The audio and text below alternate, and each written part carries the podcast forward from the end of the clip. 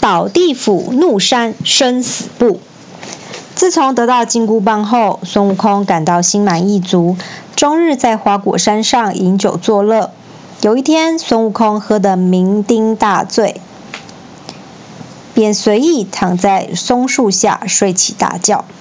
睡梦中，他看见牛头马面拿着一纸公文前来找他，上面写着“孙悟空”三个字。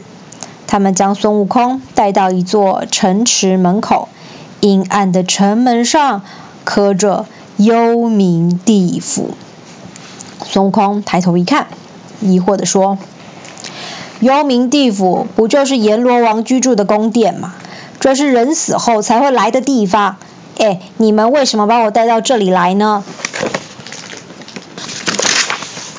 牛头马面面无表情地说：“你在人间的寿命已尽，所以我们必须捉拿你到地府审判。”孙悟空听了，勃然大怒，大声叫骂：“我老孙修成了长生不老之术，早已不受阎罗王管辖。”你们怎能趁我睡觉的时候，把我的魂魄勾到地府来呢？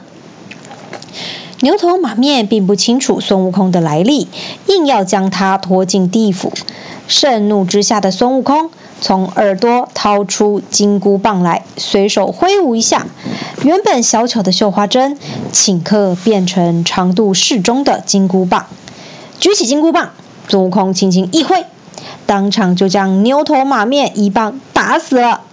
接着，他在地府里见鬼就打，小鬼们慌慌张张地向阎罗王报告：“阎罗大王，不好啦！外面有个猴模猴样的人正在大闹地府呢！”看见孙悟空抡起金箍棒，周围的鬼魂也都吓得落荒而逃。阎罗王虽然是掌管地府之人，此刻却也是不知所措。想了又想，阎罗王只好硬着头皮说。好仙人，哎，请住手吧！呃，请问您贵姓大名啊？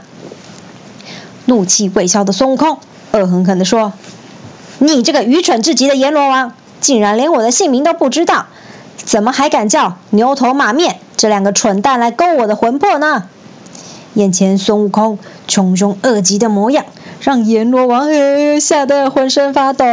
他结巴地说：“呃，请您见谅，天底下同名同姓的人多如牛毛，我想可能是他们找错对象了。”孙悟空于是扯开嗓门，大声怒吼说：“还不去把生死簿拿来给我老孙瞧一瞧！”阎罗王哎呦，赶紧让地狱判官拿来了生死簿。接着，毕恭毕敬地请孙悟空上殿查看。拿到了生死簿，孙悟空大模大样地走上阎罗殿，坐上大位之后，仔细查看自己的名字在哪里。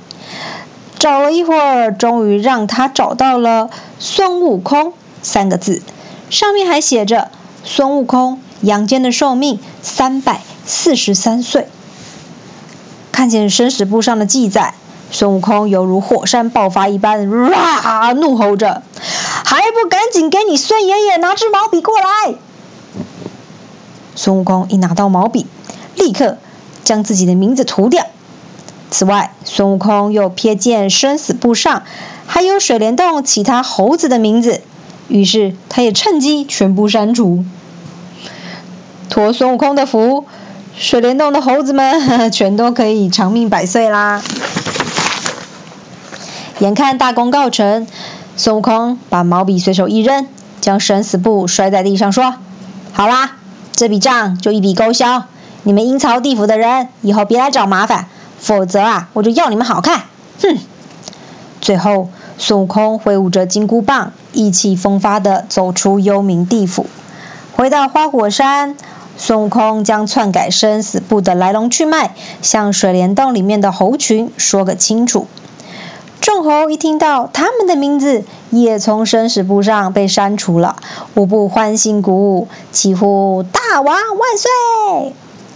因为孙悟空从东海龙王那儿得到了金箍棒，又将地府闹得天翻地覆。于是啊，龙王和阎罗王分别写了奏章，把孙悟空强索金箍棒、篡改生死簿的恶行恶状，一股脑的向玉皇大帝禀告。玉皇大帝听了，直摇头，随即召集天上神仙商量收服孙悟空的方法。众神你一言我一语，始终没有结论。最后，太白君星君上奏道：“启奏玉皇大帝，这石猴子是日月精华孕育而成，现在又有通天遁地的本事，想要收服他，并不是件容易的事。倒不如，呃，将他召唤到天庭，给他个小小官职，我们还可以就近看管。”玉皇大帝觉得太白星君说的很有道理，便派他到水帘洞征召孙悟空到天庭当差。孙悟空一收到玉皇大帝的邀请，哎呦，心中真是乐不可支，马上随着太白星君前往凌霄宝殿。于是玉皇大帝册封孙悟空为弼马温，让他专门管辖天庭的马匹。